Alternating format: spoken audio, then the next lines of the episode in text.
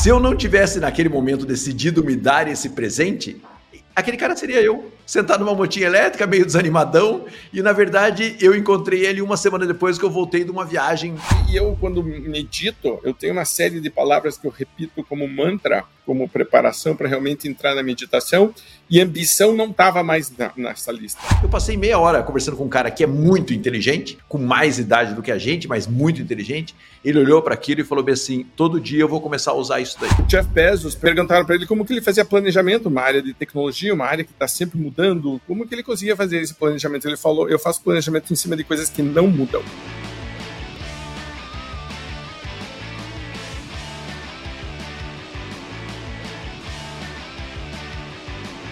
Olá, campeão, olá, campeã! Prazer estar aqui com você, Raul Candeloro da Venda Mais, junto com Marcelo Caetano, pilotando mais um meu, seu, nosso podcast VM, nosso ponto de encontro semanal para falar de vendas, gestão e liderança. Aqui a gente leva vendas a sério, mas sempre de maneira muito informal e descontraída, falando de coisas que são profundas, mas de um jeito que todo mundo consegue acompanhar, gostar, curtir e comentar.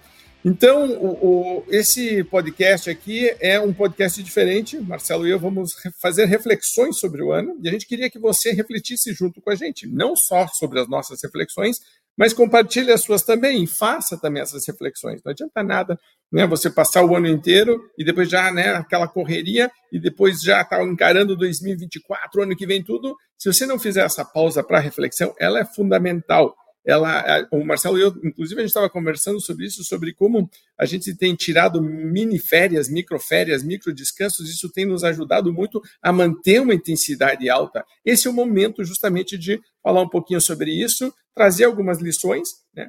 E Marcelo e eu gostamos muito quando você compartilha e nos conta suas lições também, o que, que você aprendeu esse ano. Então, o, o o tema desse encontro é esse. O Marcelo e eu fizemos uma listinha rápida que foi bacana, porque também nos fez né, repensar um pouquinho do nosso próprio é, é, processo. E a gente é pai, a gente é marido, a gente é empresário, a gente é consultor, é conselheiro, é mentor, é filho, é irmão, quer dizer, do tipo assim, múltiplos papéis. Em todas essas questões você abre né, e diz: o que, que aprendi, o que, que aconteceu, o que está dando certo. Esse é o tema de hoje. Então lembre de curtir, de compartilhar de comentar e de também, se você puder, fazer um exercício com a sua própria equipe. Eu gosto muito quando o líder com a líder pega e diz, ok, vamos fazer uma pausa, uma reflexão, vamos fazer né, uma rodada aqui de re revisar o que aconteceu no ano. Eu sempre digo, todo planejamento começa com uma revisão do planejamento anterior. Então, não, não comece o planejamento de 2024 sem revisar o de 2023, por exemplo. Isso também são reflexões, né? O que, que a gente aprendeu. E assim a gente vai aprimorando. Então, Marcelo, nesse bate-papo aqui, para a gente começar, você estava comentando aí de grandes lições. Qual que é a tua primeira para trazer para aqui e compartilhar? Olha, eu vou dar um drible em você, porque eu falei uma, mas eu vou falar outra aqui, é, porque... Eu estava pensando, já foi criando outra. Ela, ela saltou na minha frente aqui. Eu vou contar um negócio aqui, e aqui é muito pessoal, tá? Mas muito pessoal mesmo. É, a gente, às vezes, faz tudo muito pelos outros e faz pouco por nós mesmos. Né? E eu sei que está nos ouvindo aqui muitos líderes, muitos executivos, é, e, e, esse ano, por exemplo, assim, foi o ano que eu me dei um presente para mim, fazer, para eu fazer sozinho. É, e para mim, esse, esse foi o meu, o meu, o, meu, pensamento pessoal do ano. Né? Eu já tive moto, já andei de moto, já fiz muita coisa, e esse ano eu resolvi me dar uma moto de novo. E olha que louco isso.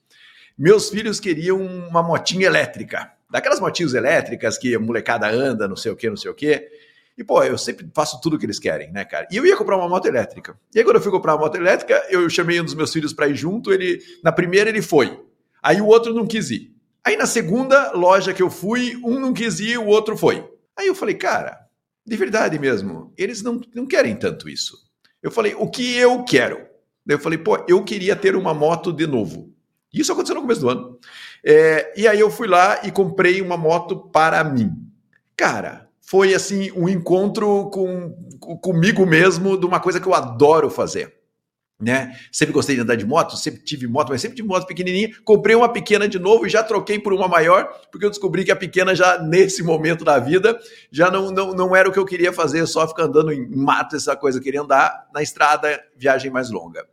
E aí esses dias eu fui levar o carro é, o nosso carro no mecânico e tinha um cara sentado numa motinho elétrica do meu lado. E eu olhei aquele cara sentado numa motinha elétrica do meu lado, falei, porra, esse cara podia ser eu. Se eu não tivesse naquele momento decidido me dar esse presente, aquele cara seria eu, sentado numa motinha elétrica, meio desanimadão, e na verdade eu encontrei ele uma semana depois que eu voltei de uma viagem meio longa que eu fiz de moto.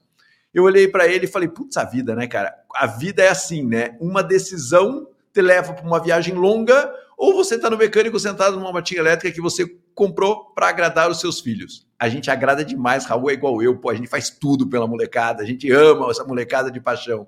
Mas às vezes a gente tem que fazer pela gente. E às vezes a gente demora muito para fazer coisas para nós. Né? Então, esse foi um grande aprendizado desse ano. E, pô, me fez bem demais esse aprendizado. Me fez também ter um pouco de perspectiva do que eu faço para mim, porque faço para mim, faço para eu com a Bianca, e tem eu, Bianca e os meninos né? É, e às vezes você faz, pô, tenta fazer para Bianca, tenta fazer para os meninos, e às vezes você olha para você e fala o que eu estou fazendo de verdade para mim. Que pode ser comprar uma raquete de tênis que você gosta de jogar, que você parou de jogar, pode ser comprar um tênis de corrida que você gostava de correr, pode ser o que for. No meu caso, foi comprar uma moto e me conectar de novo a algo que eu sempre fui super apaixonado de fazer. Você sabe que uma vez eu estava fazendo mentoria com um empresário, eu estava fazendo um grupo, na verdade, com um grupo de empresários, e eu fiz um exercício de dizer o que é uma coisa que você gostava muito de fazer que você parou de fazer e que seria legal se você voltasse. Todo mundo tinha uma história. E tinha um, então, por exemplo, eu me lembro que e todos eram empresários, todo dono da empresa, o cara dizia: eu saía toda quinta-feira para dançar com a minha mulher, a gente parou, porque eu comecei a trabalhar, porque não tinha que tratar, aquilo foi perdendo, a gente adorava, aquilo era ótimo para o relacionamento. Vamos fazer. Aí tinha um outro que dizia: eu gostava de sair tomar sorvete com meu pai e com meu filho, porque aí estava tipo as três gerações, ele dizia: a gente pega, tem uma sorveteria lá, e aí a gente senta na calçada e aí fica tomando sorvete. Quer dizer, são coisas simples às vezes, né? Não, às vezes tá bom, quero comprar alguma coisa, quero me dar uma, sei lá, uma TV, vai ter Olimpíadas, vai ter Copa do Mundo, eu quero ser, né, comprar alguma coisa. Nossa, eu a, a, acredito muito nisso, porque realmente a gente se sacrifica muito e é uma coisa muito, acho que das pessoas de alta performance em cargo de liderança, eu estou o tempo inteiro, né, em postura de dizer como que eu posso ajudar, como que eu posso servir, o que, que eu posso fazer pelos outros. E daqui a pouco você está carregando o mundo e daqui a pouco você não está feliz. A verdade é essa, você não está feliz, você não está é, reconectado. Muito legal essa lição, concordo 100% com ela. A minha é, era também uma outra, também vou fazer o drible. Então, é, enquanto você estava pensando, no começo do ano, quando a venda mais por é, escrito, né, do tipo a papel morreu, certo? Eu fiquei um tempão perdido pensando o que, eu vou fazer da minha vida, porque minha vida profissional, de certa maneira, teve sempre vinculada à revista Papel. A minha história toda surgiu dali. E aí eu estava pensando o que, que eu vou fazer da vida. E uma das coisas que eu comecei a fazer foi me apequenar na, na, nos meus sonhos, vou chamar assim, sabe? Tipo, então eu comecei a dizer, tá, então eu vou ter que me acomodar, vou ter que aceitar, e né, começa a ficar um pouco mais velho, começa a ter que ficar um pouco mais conservador, e aquilo começou a me tirar um pouco do eixo de não é a pessoa que eu sou, de verdade, não é quem eu sou, eu sou um cara que você me conhece há muito tempo, o teu problema foi sempre me controlar de dizer pare de inventar coisa, pare de lançar coisa, pare de sempre tipo assim, essa coisa. E eu tinha que me dar uma parada até para respeitar o processo interno mas eu coloquei, e eu quando medito, eu tenho uma série de palavras que eu repito como mantra, como preparação para realmente entrar na meditação, e ambição não estava mais na, nessa lista. E foi muito interessante a, essa reflexão de dizer por que, que ela naturalmente foi, tinha sido excluída, porque ela fazia parte da lista inicial, e eu quando comecei a ver, dizendo, espera aí, eu estou fazendo esse trabalho, ela não está mais lá. E uma vez você, a gente estava falando sobre uh, os valores né, da, da, venda mais, a gente revisar e, né, e, e, a gente fez aquele trabalho de, de, quando a gente colocou no papel eram cinco e depois a gente só lembrava de três e a gente começou a rir dizendo, espera aí, então não são cinco, né? Então o, o que, que de verdade é a essência? A essência é aquela que você lembra dela, você não tem que ficar anotando no papel, tentando lembrar qual que é o nosso valor mesmo. Então não é um valor, certo? Um valor é aquele de verdade. E, o, e você falou pensar grande. E o pensar grande bateu, certo? Tipo assim, porque, pô, quando você pensar grande, e eu sempre falei de 10x, por exemplo, eu sempre estimulei isso. Quando vem fazer trabalhos com a gente, ninguém vem porque quer diminuir. Todo mundo quer melhorar a rentabilidade, quer melhorar, né? A gente fala de felicidade justamente porque esse cara, você vai poder fazer um monte de coisas melhor. E esse pensar grande, sabe quando me deu uma reanimada? Eu disse, pô, legal, eu quero isso. Sempre fui um cara de expansão, nunca fui um cara de controle. Pelo contrário, o cara é mais de organizar isso era você. E aí, então, tipo, e eu era o cara que bagunçava. E, agora, e aí, então, tipo, meio que saí do meu papel, eu acho que, né, tipo, na verdade, começou a ter uma troca, né, os dois evoluindo de, de, na, na, nossa função, é quase que um, um, um, um relacionamento que vai evoluindo, que é, que é muito legal como sócio, acho que acontece em todo relacionamento, mas essa coisa do pensar grande, quando as pessoas colocam metas, elas às vezes eu, eu, acho que elas são um pouco comedidas porque elas começam a pensar nas dificuldades do que, que vai acontecer para atingir essa meta. Ai, mas ela, será que eu consigo? Será que eu não consigo? Será que dá? Será que não dá? Só que se a gente não se coloca umas metas dessas de vez em quando, a gente fica meio estagnado, fica meio parado e a, a, a vida passa a ficar Parece aquele filme O Feitiço do Tempo, que todo dia se acorda no mesmo dia. É uma repetição, uma repetição, uma repetição. Você não sabe nem o que estudar. A pessoa diz, ah, não tenho 15 minutos. Por que você não precisa estudar? Porque você não está sendo desafiado de verdade. Né? Então, você, tipo, você precisa começar a romper um pouco, mas tem que ser algo que você tenha tesão. E às vezes não precisa ser no próprio trabalho. Pode ser que nem você falou, vou me colocar uma meta que eu vou fazer uma viagem ah, de mil quilômetros e vou, sei lá, para o sul do Brasil, conhecendo não sei o que, vou pô, puta projeto bacana, certo? Ótimo, maravilha. Tem gente que vai dizer, ah, vou correr uma maratona, nunca corri.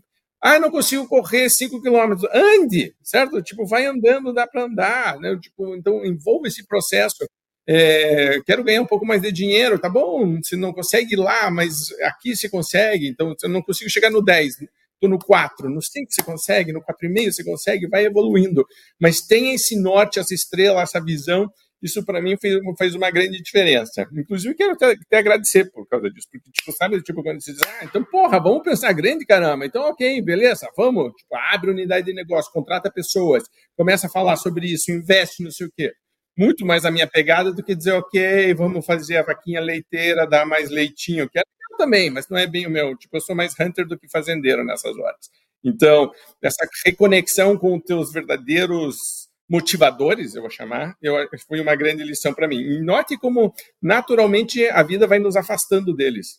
Note como você mesmo falou, pô, eu fui me afastando, eu estou falando a mesma coisa, eu fui me afastando, é uma volta ao eu, a quem eu sou de verdade. Bacana isso. Muito bem, segundo ponto teu. Eu vou falar um ponto nosso, acho, Raul. Como você disse, é quase um casamento, né, cara? que foi a parada de entender a inteligência artificial e entender o que a gente precisa fazer que a inteligência artificial não faz. Né? Qual é o espaço nosso é, dentro desse cenário da inteligência artificial, que eu acho que a gente passou juntos esse ano isso, né? Explorando inteligência artificial de todas as maneiras para que ela nos ajude no dia a dia e onde é que fica o ser humano dentro desse processo, usando essa inteligência artificial para aumentar o seu potencial vezes 10, como você falou, porque eu acho que a inteligência nossa vai multiplicar por 10 se a gente usar a inteligência artificial como um anexo da nossa inteligência. Então esse para mim foi um grande aprendizado nesse ano e foi muito engraçado porque Semana passada, é, a semana passada, eu estava eu tava num cliente e uma pessoa de mais idade já, é, enfim, já passou por poucas e boas, mas assim, usa muito a tecnologia, não sei o que, não sei o que, mas aí eu sentei com ele e falei assim: o senhor está usando inteligência artificial? É um cliente nosso. Ele olhou para mim e falou assim: Cara, eu nem sei como fazer. Aí eu olhei e falei: Então o senhor sente aqui comigo que eu vou te ensinar. Eu passei meia hora conversando com um cara que é muito inteligente com mais idade do que a gente, mas muito inteligente, ele olhou para aquilo e falou bem assim: todo dia eu vou começar a usar isso daí. Dei cinco ideias para ele para que, ele deveria usar, e ele falou: todo dia eu vou começar a usar isso daí. Cara já bastante experiente que poderia falar bem assim: ah, cara, não precisa disso, já tô rico, já tô não sei o quê, não, não. Como é que usa isso daí? Por quê? Porque ele entendeu que ele precisava entender isso daí, porque senão ele ia ficar para trás de toda, toda a equipe dele, de toda a estrutura dele. Então, acho que esse ano foi super desafiador para isso. Eu com o Raul, a gente mergulhou muito nesse processo, né, de conhecer, de tentar entender. Óbvio que você não pode ficar paranoico de acompanhar todo segundo tudo que sai, porque senão você fica louco, mas você tem que entender essa, essa, essa mudança e essas possibilidades que isso gera. E aí você também entende onde você, como ser humano, entra usando essa inteligência artificial. Para mim, isso foi uma grande transformação esse ano, porque eu confesso para você que lançava software novo, lançava tecnologia nova, eu falava, ah, legal, já entendi o processo, só que agora foi disruptivo. Eu acho que nesse disruptivo a gente precisou adaptar. Para mim, esse foi um grande ensinamento desse ano. E começar a, a, a realmente eu uso o termo brincar né? E a gente começou a testar. E é, né, tipo, entra no chat GPT e se inscreve. Ah, os caras não estão aceitando, entra na fila de espera. Sabe? Tipo assim, em algum momento você vai receber um link. Ah, recebi o link, tá? Como que funciona? Ah, não sei o que fazer vai no YouTube, assiste um vídeo, leia um artigo, mas tipo, a gente começou. Para você que está nos vendo, nos ouvindo, a gente criou um grupo interno nosso, porque cada um estava usando de um jeito, e a gente falou: não, não, não, vamos organizar isso aqui. Todo mundo troca experiências, porque está todo mundo aprendendo, certo? E então, a gente, se a gente puder aprender junto, vamos fazer isso. Então, a cada 15 dias, mais ou menos, a gente é, é, combinou de se encontrar para que uma pessoa do grupo apresente como está usando a ferramenta, especificamente a gente está usando o Chat GPT, mas você pode usar o Bard, pode usar o Cloud, né? pode usar o Bing, que é uma versão diferente do, do Chat GPT, mas conectada à internet, quer dizer, do tipo, você pode fazer várias coisas. A gente está analisando planilha, está analisando PDF, está fazendo transcrição de entrevista, está fazendo ajudar recrutamento e seleção, está né, tá fazendo recomendação de, eh, de ações para treinamento. Quer dizer, tem muitas coisas diferentes acontecendo. Então, por exemplo, eu estava falando com o Marcelo antes que a gente comprou o, o, os óculos do Meta para é, realidade virtual, onde os caras já estão fazendo que você vai poder assistir um, um jogo dentro do campo. Quer dizer, começa a ter uma experiência diferente, porque aí já é uma experiência física. Essa experiência anterior de eu ter um, uma, uma máquina com, com quem eu posso conversar, porque no fundo é isso, porque os outros aplicativos que saíam, ele, ele era duro, ele era quadrado. O chat GPT ele conversa com ele, ele se chama chat por causa disso, certo? Ele conversa com você e você consegue conversar. Então, os caras que estão por trás muito inteligentes disseram: eu preciso fazer uma interface de um jeito que a pessoa possa é, é, é, realmente fazer como se fosse um, o, o, o, nosso jeito de nos comunicar. O nosso jeito de comunicar é falando, certo?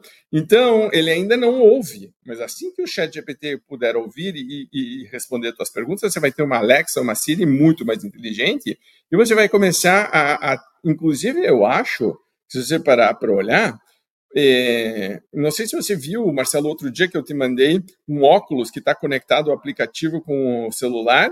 Então você fala, o celular escuta, manda a informação para o óculos e aparece a informação no óculos. Então, o, o, o que a gente está olhando aqui, é, e essa é uma, uma conversa que eu tive muitos anos atrás com um amigo comum nosso que chama Sérgio Silva, que a gente não aceitaria algumas coisas em relação à tecnologia, mas nossos filhos, por terem sido criados com ela, fazem, faz parte do dia a dia para eles e não tem lógica para eles não usar e não fazer, certo? Então, é muito, muito interessante essa questão de... Há muitos anos que eu falo, minha mãe foi contra o micro-ondas dentro de casa, porque achava aquilo um absurdo, porque já tinha fogão a gás, para quem que vai precisar de... Né? Eu falei, pois é, mãe, mas a tua mãe usava fogão a lenha certo? Tipo assim, a gente vai evoluindo. Então, esse processo de evolução, para mim, também foi uma das grandes lições e de sair um pouquinho da zona de conforto, de começar a se provocar e não esperar que a, a onda nos pegue.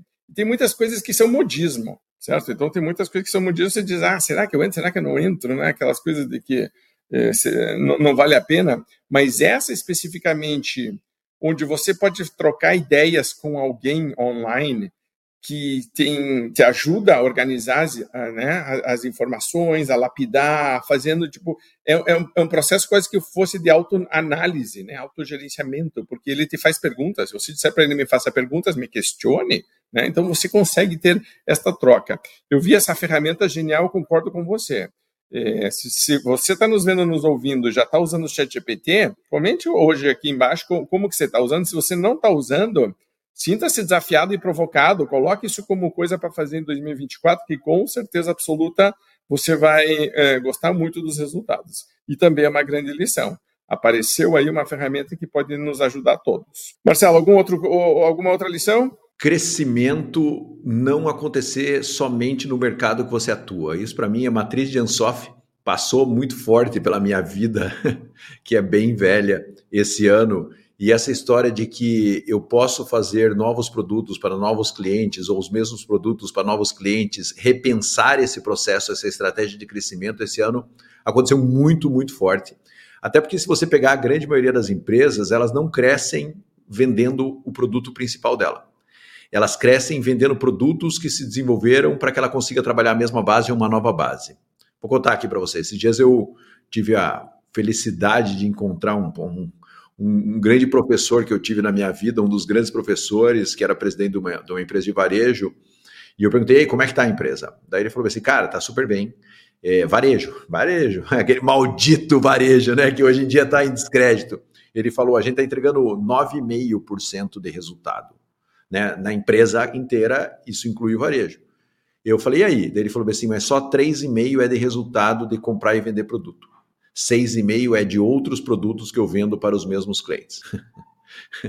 Entendeu? Então não é só vendendo o que você está acostumado a vender que você vai conseguir fazer resultado. É pensando no que mais você pode comercializar e ter no seu negócio ou novos negócios que existam dentro do seu negócio que possam trazer resultados e a soma desses resultados te dar um grande resultado.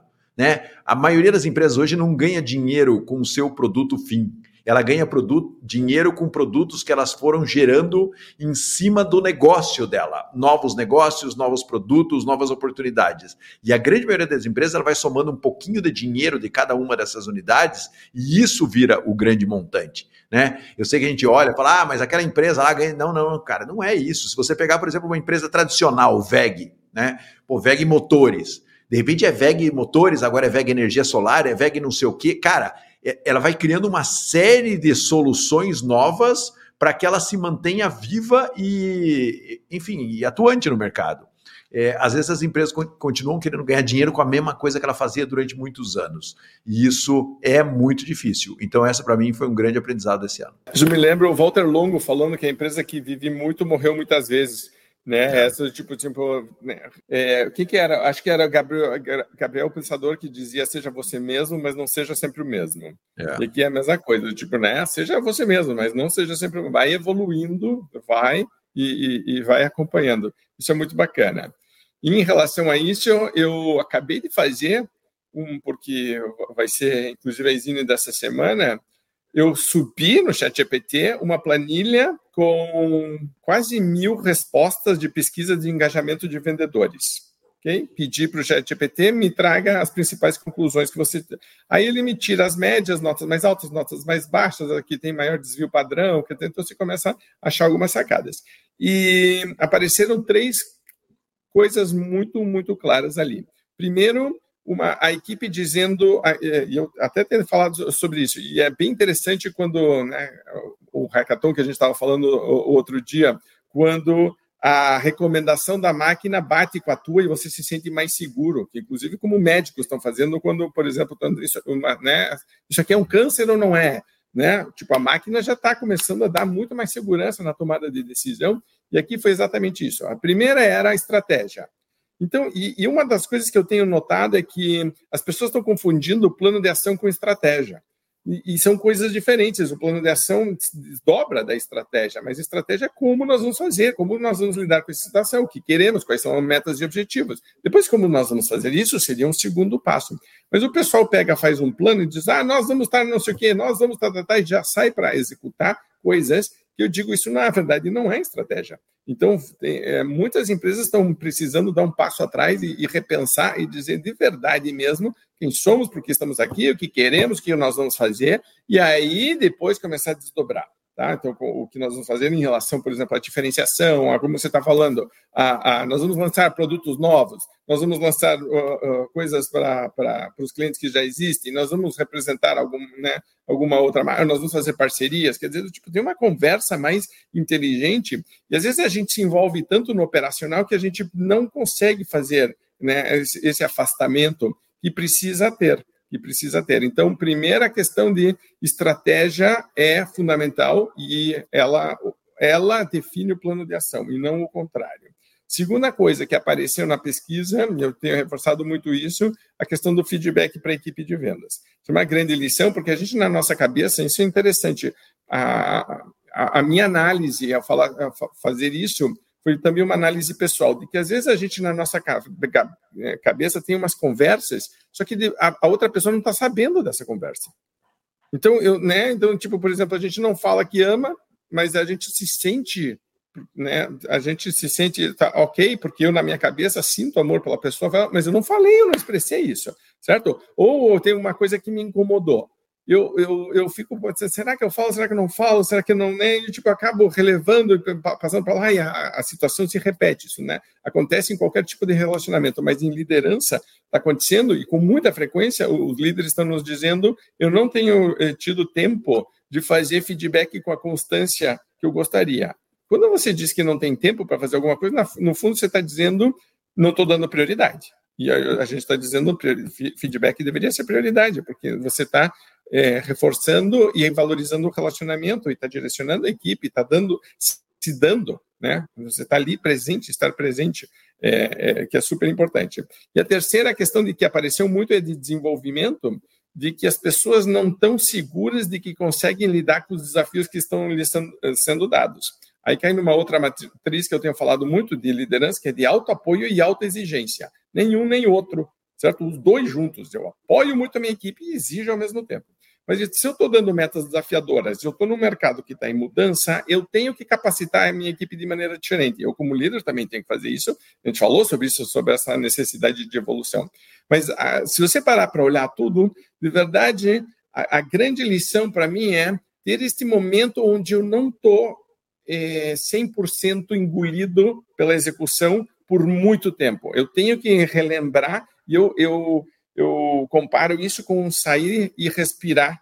Né? Eu tenho um filho que gosta muito de, de surfar, então, né, tem, por exemplo, exercícios de ficar bastante tempo embaixo d'água e, né, do tipo, e de vez em quando você tem que voltar para a superfície e respirar, ok, dar uma olhada em volta e depois você mergulha na execução de novo e vai assim. Mas se você não fizer esta jornada, você acaba sendo sugado e aí, note que todos a questão da estratégia, a questão do feedback, a questão da capacitação, a questão do uso das ferramentas, esse repensar precisa ser feito, mas a gente precisa ter a disciplina de bloquear um tempo para isso, porque senão o que acontece é que a gente vai administrando crises dos outros e as nossas. E a gente espera essa crise acontecer, ela explode, aí a gente corre atrás para tentar resolver. Mas, na verdade, ela poderia ter sido prevenida se eu tivesse um pouquinho mais alerta em relação a isso, se eu tivesse uma rotina que permitisse uma avaliação. É questão de subir na balança em relação ao peso. Eu fico muito tempo sem subir na balança, eu, eu vou levar um susto, provavelmente para cima ou para baixo, alguma coisa. Agora, se eu, todos os dias eu estou acompanhando mais próximo, eu não tenho sustos, porque eu sei exatamente o que está acontecendo. Então, está um pouquinho mais próximo disso, é, é, ajuda muito. E ajuda em todo tipo de relacionamento. E como o líder acaba liderando pelo exemplo, é fundamental que ele faça isso, porque ele começa a desdobrar isso e acaba virando meio que um padrão, uma cultura dentro da empresa. Né? Inclusive, poderia ser outro tema, né, de que cultura come a estratégia, né, porque é esse ponto. Mas eu, eu, eu tenho notado muito isso, um, uma, vou resumir em supervalorização da execução e uma subvalorização da estratégia e da parte inteligente.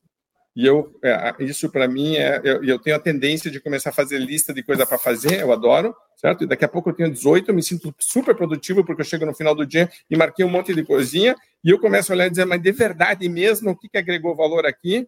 Uma delas, às vezes quando tem. Então não adianta ficar fazendo um monte de coisa, né? E, e não está agregando valor. Você chega no final do dia exausto, mas não produziu nada. Essa também para mim é uma lição e eu tenho que me relembrar constantemente. É isso, eu gosto muito do que você falou aí, que às vezes a gente acha que as pessoas sabem o que a gente está falando, mas a gente não fala. E fica mais tempo nos debates internos do que, do que expressando o que a gente quer e trocando ideia aberta sobre isso. Esse acho que é um grande aprendizado também, né?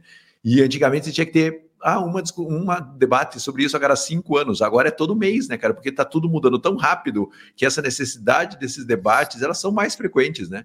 E não tem problema, né? Não é que ah, muda. Não, não, cara. É o, o mundo está mudando, o mercado está mudando e a gente precisa muitas vezes ter alguns debates com bastante frequência. Eu gosto muito dessa história e concordo plenamente com você. A gente está confundindo estratégia com, com operação e isso é muito perigoso, porque se o líder que está nos ouvindo ficar pensando só na operação, quem vai pensar na estratégia do seu negócio, né? E, e é muito fácil a gente se perder nesse processo. E, e, e, o momento obriga a gente a pensar de estratégia, estratégia muito, com muita força e com muita frequência, porque o cenário é de transformação. É, exato. É, o Jeff Bezos perguntaram para ele uma vez, né, ele estava na, na, época tinha acabado acho que de entrar como o primeiro mais rico do mundo, etc. E perguntaram para ele como que ele fazia planejamento, uma área de tecnologia, uma área que está sempre mudando, como que ele conseguia fazer esse planejamento? Ele falou: eu faço planejamento em cima de coisas que não mudam. Isso é uma outra coisa muito muito legal e, e que eu tenho feito é Quanto mais a tecnologia evolui, mais eu estou acompanhando as ferramentas também, mas mais eu volto para filósofos, mais eu volto para certo greco-romano, para pensamentos antigos. Eu estou lendo muitos estoicos, comecei a fazer, participar de grupo de estudo da Bíblia, por exemplo, sabe, tipo, porque tem algumas coisas que acompanham o ser humano há muitos e muitos séculos. Então, tipo, não, e, isso faz parte, aquela história de que a, a, cultura come a estratégia, pois a DNA come a cultura, certo? Tipo, então, tipo, é, é, tem algumas coisas que são muito, muito fortes e, e, que quando você consegue entender este movimento né, da sociedade, do ser humano, suas aspirações, eu acho que você consegue até ter mais segurança, uma paz de espírito, de entender que o mundo sempre teve em turbulência. Tivemos pouquíssimos períodos, se você estudar, onde o mundo não estava passando por algum tipo de crise. Faz parte da nossa história, nós crescemos assim. Entender isso e, e liderar isso né, com sabedoria é, é, é, um grande passo, porque algumas coisas não mudam. E a segunda coisa é aquela frase que eu adoro, que é entre o momento que acontece alguma coisa e a nossa resposta, existe um espaço, no espaço existe uma escolha, e na escolha reside nossa liberdade e nosso crescimento. Adoro, adoro essa frase, e, e ela é justamente em, em, relação a essa questão que a gente estava conversando. O mundo está mudando e eu posso reagir, posso reagir de maneira impensada, ou seja, tipo, irracional, totalmente eh, emocional e, e, de curto prazo, sem ou eu posso dar um passo atrás, respirar fundo e dizer, ok, qual é de verdade o cenário? Uma vez, há muitos anos atrás, eu estava fazendo uma matéria sobre liderança e eu estava estudando sobre situações de crise. E uma coisa que foi muito interessante, que eu me lembro que eu estava vendo, acho que era um vídeo bem antigo no YouTube, onde eles entrevistavam bombeiros que entravam em cenas assim de né, incêndio e tal, no sei papai, e os, os, bombeiros mais veteranos, quando eles chegavam, dava, uh, eu, todo mundo dizia é, é, impressionante como a pessoa, ela primeiro ela está calma e segundo ela tem uma sequência onde ela pergunta o que está acontecendo e ela olhar, certo? Tipo, nenhum dos bombeiros entrava direto no fogo, os mais antigos, os mais experientes, certo? Que é a impressão que me dá é que, tipo, então as coisas estão acontecendo e a, a, sensação que dá, e eu vejo meus filhos jogando videogame, por exemplo, certo? Tipo, eles entram e eles saem correndo e eles querem entrar. Antes de parar e dar uma pausa e dizer, espera aí, de verdade o que está acontecendo? É engraçado isso, porque quando eu jogo com eles, eu sou sempre o cara de trás. Eles estão sempre lá na frente, correndo para cá, para lá, e eu estou indo calmo, devagar, não sei, a gente chega juntos, geralmente, eu geralmente morro muito mais tarde do que eles mesmo certo? Eu, tipo, consigo fazer muito menos coisas, mas essa questão de dizer entre o momento que acontece alguma coisa e a resposta, eu não preciso reagir imediatamente, eu tenho esse espaço, e nesse espaço reside minha liberdade e meu crescimento, de a gente não ser engolido pela máquina, pela corrida, pela certo, pela exigência dos padrões de e a gente dizer qual é de verdade a vida que eu queria viver. Essa para mim seria uma das grandes lições e algo para a gente relembrar constantemente. É isso. É isso. Maravilha. Então, muito bem. Para você que está nos vendo, nos ouvindo, compartilhe com a gente qual foi ou quais foram as grandes sacadas que você teve, lições. Às vezes as lições nem sempre vêm de coisas boas, certo? De coisas, às vezes aconteceram coisas ruins também e a gente passa pelas fases do luto, mas a gente aprende com elas também. Então compartilhe isso com, né? Tipo, às vezes você compartilhando uma coisa, a lição que você teve, você pode inspirar, pode iluminar a vida de outra pessoa. Isso também é terapêutico, né? Esse compartilhamento é muito bom.